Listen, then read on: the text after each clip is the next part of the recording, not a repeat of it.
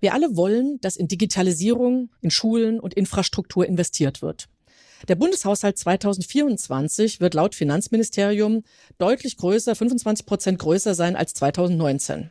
Man könnte also vermuten, wir investieren in Deutschland auf Rekordniveau. Das entspricht aber nicht so sehr recht unserer Wahrnehmung. Gleichzeitig, das kennen auch alle, die Zinsen sind gestiegen, sie belasten den Haushalt. Warum gibt es trotz all dem Bedarf an einer Debatte über Haushalt, Finanzen, Schuldenbremse und Investitionen? Darum geht es heute.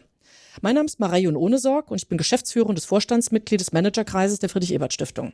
Begrüße Sie herzlich zu Folge 67 unseres Wirtschaftspodcasts zum Thema heute Haushalt, Finanzen und Schulden. Ich freue mich sehr, dass wir dazu heute Professor Dr. Christian Kastrop zu Gast haben. Er ist Managing Partner bei der Global Solutions Initiative in Berlin. Er hat eine Professur und er war als Staatssekretär im Justizministerium tätig. Und vor allem, das interessiert uns heute, war er in der Zeit im BMF tätig, als die Schuldenbremse verabschiedet wurde. Und er war damals der verantwortliche Projektleiter. Herzlich willkommen an Christian Kastrop. Herzlich willkommen. Ich danke für die Einladung und freue mich auf diesen Podcast. Starten wir erstmal ganz allgemein, Christian. Warum haben wir uns als Managerkreis in der AG Finanzen dieses Thema Haushalt, Finanzen und Schulden gesetzt? Also wo liegt aktuell der Handlungsbedarf, ohne gleich in alle Details zu gehen? Warum haben wir dieses Thema aufgegriffen und warum jetzt? Ja, der Handlungsbedarf entsteht natürlich durch das, was Bundeskanzler Olaf Scholz mit der Zeitenwende beschrieben hat. Wir stehen in der Tat vor ganz großen Herausforderungen durch verschiedene äußere Entwicklungen. Das Wichtigste ist vielleicht die Transformation unserer Ökonomie auf eine klimagerechte Wirtschaft, ohne dass es dabei Probleme gibt, zum Beispiel für den Arbeitsmarkt oder für andere wichtige öffentliche Themen. Wir müssen mehr Geld ausgeben, wir müssen mehr Geld mobilisieren für wichtige Dinge. Und dann muss man sich überlegen, wie macht man das, ohne dass es wieder auf der anderen Seite zu Schädigungen bei der Wirtschaft führt und zu anderen Problemen. Und deshalb glaube ich, dass es sehr gut war, vom Managerkreis dieses Thema anzugehen und es auch in einen etwas größeren Zusammenhang zu stellen. Ja, du hast das Ziel gerade genannt, Transformation. Dafür müssen wir investieren, darauf kommen wir gleich nochmal zurück. In jeder Debatte, bei jeder Nachricht zu diesem Thema fällt dann sehr schnell das Wort Schuldenbremse. Und da würde ich auch direkt gerne einsteigen, weil das eben als Hemmnis benannt wird. Mhm. Jetzt verstehen ja wahrscheinlich die wenigsten genau, was es damit auf sich hat. Also es klingt ja erstmal plausibel, nicht zu viele Schulden anzuhäufen, erst mhm. recht nicht in Zeiten sehr hoher oder relativ hoher Zinsen. Kannst du uns bitte mal kurz und möglichst laienverständlich erklären, warum wir diese Schuldenbremse haben und warum sie im Kern auch durchaus sinnvoll ist? Also die Schuldenbremse ist im Kern deshalb notwendig, um eben zu verhindern, dass man ohne eine politische und ich sage mal auch ohne eine gesellschaftspolitische Diskussion die Schulden so weit erhöht, dass sie in der Tat Probleme machen. Das hast du gerade ja auch schon richtig angesprochen. Es geht auch darum, dass wir nicht der nächsten Generation einen Schuldenberg hinterlassen, der dann nur mit besonderen Schwierigkeiten wieder abgetragen werden kann. Und insofern ist es wichtig, dass jede Generation sich auch mit den Herausforderungen individuell beschäftigt. Wir müssen mehr Geld ausgeben, aber wir müssen eben auch darauf achten, dass es eine gewisse äußere Kontrolle gibt. Man kann das eben auch Bremse nennen. Aber das hat sich so eingebürgert. Eigentlich ist es nur eine Kontrollfunktion, die wirklich für die zukünftigen Generationen gedacht ist. Ja.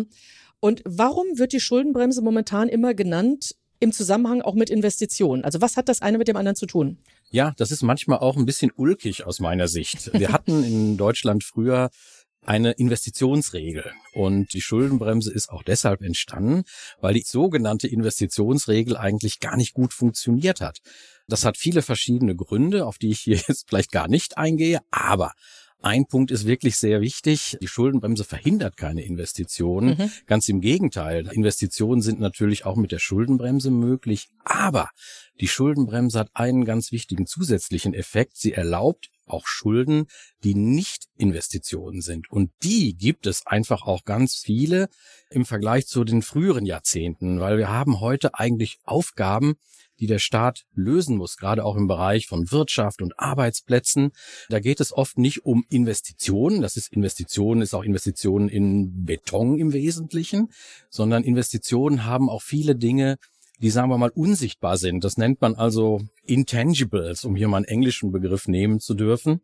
Und die waren mit der alten reinen Investitionsregel überhaupt nicht mit Schulden zu finanzieren. Insofern geht die Schuldenbremse eigentlich über die Investitionen hinaus. Sie erlaubt eben auch Staatsausgaben, um zum Beispiel Forschungsinstitute zu entwickeln, Arbeitnehmer auch einzustellen, Wissenschaftler. Das war alles mit der alten Investitionsregel nicht zu machen. Jetzt ist nach dem, was wir gerade gesagt haben, ja klar, dass einerseits es sollte nicht so bleiben, wie es ist. Aber du hast auch schon erklärt, dass die Schuldenbremse ja durchaus gar nicht ganz abgeschafft werden sollte. Das naheliegend ist dann, also sie sollte reformiert werden. Das ist auch das Plädoyer tatsächlich der AG Finanzen und des Papiers, was wir veröffentlichen werden. Wie sollte das aussehen? Wie könnte das aussehen? Ja, also es gibt verschiedene Möglichkeiten, die Schuldenbremse zu reformieren. Und ich möchte auch ausdrücklich sagen, Schuldenbremsen oder Fiskalregeln, das ist es ja abstrakt genannt, sind immer nur für eine bestimmte Zeit so richtig gut. Und die Zeiten haben sich auch jetzt schon seit 2010, seit die Schuldenbremse in Kraft ist, doch sehr wieder geändert. Und darauf habe ich auch schon am Anfang hingewiesen. Insofern wäre zum Beispiel ein ganz wichtiger Punkt für eine neue Schuldenbremse, dass man eben guckt, was sind jetzt die Aufgaben, die wir in Zukunft brauchen. Und ich habe mhm. gerade schon ein Stück weit über Transformationsausgaben gesprochen. Also wir müssen einfach auch überlegen, ob wir nicht zum Beispiel die Schuldenbremse reformieren, um solche zusätzlichen Ausgaben in wichtige Bereiche aufgenommen werden können, die vielleicht jetzt in dieser Schuldenbremse noch nicht so optimal angegangen werden können, wie wir gerne möchten. Genau, und um jetzt es dann wirklich nochmal eindeutig festzuhalten, ja, das wird man mhm. auch nachlesen können, die optimale mhm. Schuldenquote ist also ganz eindeutig nicht null. Also es gibt ja diesen Begriff der sogenannten schwarzen Null. Mhm. Das sollte in jedem Fall offiziell aufgegeben werden. Also da bin ich knallhart der Meinung, dass diese sogenannte schwarze Null von Anfang an, sie war nicht geplant, sie steht auch nicht im Gesetz, sie ist damals vom Bundesfinanzminister Wolfgang Schäuble so in die Welt gesetzt worden. Ich halte das für einen groben Unfug und je eher das gestrichen wird als politisches Ziel, desto besser ist es. Aber wie gesagt, das heißt nicht unsolides Wirtschaften, ganz im Gegenteil. Es ist auch nicht gut, übersolide zu wirtschaften. Das schadet nämlich unserer Wirtschaft und damit auch der Gesellschaft und bestimmten wichtigen Ausgaben, die damit nicht möglich sind. Und das ist wirklich kompletter Unsinn. Ja. Also das Ziel ist, dass wir also genau, Zukunftsausgaben, Transformation hast du erwähnt und mhm. um vielleicht von dieser eher technischen Debatte wegzugehen. Mhm. Die AG schlägt dann ihrem Impulspapier, das wir am Freitag bei einer großen öffentlichen Konferenz hier in Berlin am 17. veröffentlichen werden, da wird ein privilegierter Zukunftshaushalt vorgeschlagen. Kannst du das mhm. bitte mal ausführen, welche Idee dahinter steckt? Ja, dahinter steckt, was ich gerade schon mal so ein ganz bisschen hab anklingen lassen. Es geht im engeren Sinne darum, dass wir uns die Staatsausgaben noch mal ein bisschen genauer angucken. Welche Staatsausgaben sind denn wirklich zu privilegieren? Was sind echte Zukunftsausgaben? Zum Beispiel für die Transformation man muss auch erwähnen, das ist jetzt, was viele nicht mögen, aber es gehört zum Beispiel auch dazu, dass wir zum Beispiel jetzt mit den Konflikten, die um uns herum passieren, ja auch langfristige Mehrausgaben zum Beispiel für die Verteidigung brauchen. Ich weiß, das ist sehr umstritten, aber auch das ist in dem Sinne für die nächsten Jahre eine echte Zukunftsausgabe, die man privilegieren muss. Transformation, Verteidigung, Bildung, Wissenschaft und Technik, aber auch bestimmte industriepolitische Großprojekte brauchen einen privilegierten Raum. Und das wäre die Idee der AG Finanzen, hinter der ich 100 Prozent stehe, dass man mal versucht, auch vielleicht mit wissenschaftlicher Unterstützung, einen Zukunftshaushalt zu definieren und diese Ausgaben werden dann im Rahmen der Schuldenbremse und ihrer Möglichkeiten, auch das ist ja kein sagt man, keine Zwangsjacke, sondern da gibt es viele Möglichkeiten und diesen Zukunftshaushalt dann im Rahmen der geltenden Möglichkeiten der Schuldenbremse sozusagen zu privilegieren. Was bedeutet dieser privilegierte Raum? Das mhm. Würde ich gerne noch würde ich bitten, das nochmal zu vertiefen. Was bedeutet privilegiert? Was ist da anders als bei anderen Haushaltsplanungen? Also für mich hat es insbesondere Einfluss auf die Haushaltsplanung. Es ist einfach so, dass man natürlich, wenn man über in den Haushaltsberatungen, an denen ich in vielen Jahren teilgenommen habe, wird im Grunde genommen das ganze Portfolio diskutiert nach bestimmten Einzelplänen. So, das ist so ein technischer Begriff, aber so funktioniert das. So, und wenn man aber jetzt sagt, wir reden sozusagen zuerst über die Staatsausgaben, die wir wirklich privilegieren wollen, dann ist das, glaube ich, ein Prä. Also man würde zuerst über diese Ausgaben reden und erst dann, wenn wir die beschlossen haben, natürlich im üblichen parlamentarischen Verfahren, würden wir dann über die anderen Ausgaben reden. Also sie sind sozusagen schon fix und sie haben dann nicht mehr sozusagen den Zugriff aller anderen, die dann danach behandelt werden. Es ist einfach, dass man sagt, die stehen schon mal fest und dann können wir über den ganzen Rest reden. So, da gibt es dann immer die berühmte Bereinigungssitzung am Ende des Haushaltsverfahrens. Da kann man dann vielleicht auch noch mal das eine oder andere aufschnüren. Es ist ja auch immer ein Aspekt des politischen Kompromisses. Und das fände ich zum Beispiel ein sehr gutes Verfahren. Ja, gut, vielen Dank dafür. Ein bisschen anderes Thema hängt aber natürlich zusammen. Und zwar der Begriff eines sogenannten Zukunftsfonds. Der Bund hat ja einerseits 2021 einen Zukunftsfonds aufgelegt. Da stehen 10 Milliarden für Investitionen, für Förderung zur Verfügung. Zu Beginn war der Fokus vor allem auf Wachstumsfinanzierung von vielversprechenden Start-ups. Der Fonds wurde jetzt gerade in den letzten Wochen mhm. aufgestockt Richtung Zukunftstechnologien, Fördermöglichkeiten. Da wurden auch Frauen, diverse Teams erwähnt und so weiter. Mhm. Die AG Finanzen nutzt auch den Begriff eines Zukunftsfonds nach norwegischem Muster. Folgt mhm. das dieser Idee? Ist das vergleichbar? Oder geht es da nochmal eine ganz andere Richtung, auch Richtung grüne, digitale Infrastruktur? Was ist der Kern dieser Idee bitte? Ja, also ich persönlich bin ein großer Fan von Zukunftsfonds, auch nach norwegischem Muster mit dem Unterschied natürlich, dass das in Norwegen glücklicherweise oder auch, sagen wir mal, aus transformatorischem Hintergrund auch nicht glücklicherweise aus fossilen Energieeinnahmen finanziert wird. Wir tun das natürlich auch dann mit einem Stück weit öffentlichen Krediten. Aber ich glaube trotzdem, dass es eine gute Idee ist, weil das sind Fonds, die auf Zeit ausgelegt sind, die zusätzliche Mittel mobilisieren können und deshalb finde ich es auch gut, hier stärker grüne und digitale Infrastruktur in den Fokus zu nehmen. Ich glaube, das sind wichtige Voraussetzungen für auch kluge Digitalpolitik und auch kluge Industriepolitik in Deutschland. Da haben wir auch Nachholbedarf und das ist eigentlich ein klassischer Fall und der ist im Übrigen auch absolut kompatibel mit einer Schuldenbremse. Ja. Und wenn du sagst zusätzliche Mittel mobilisieren, dann reden wir über öffentliche und private Mittel, nehme ich an.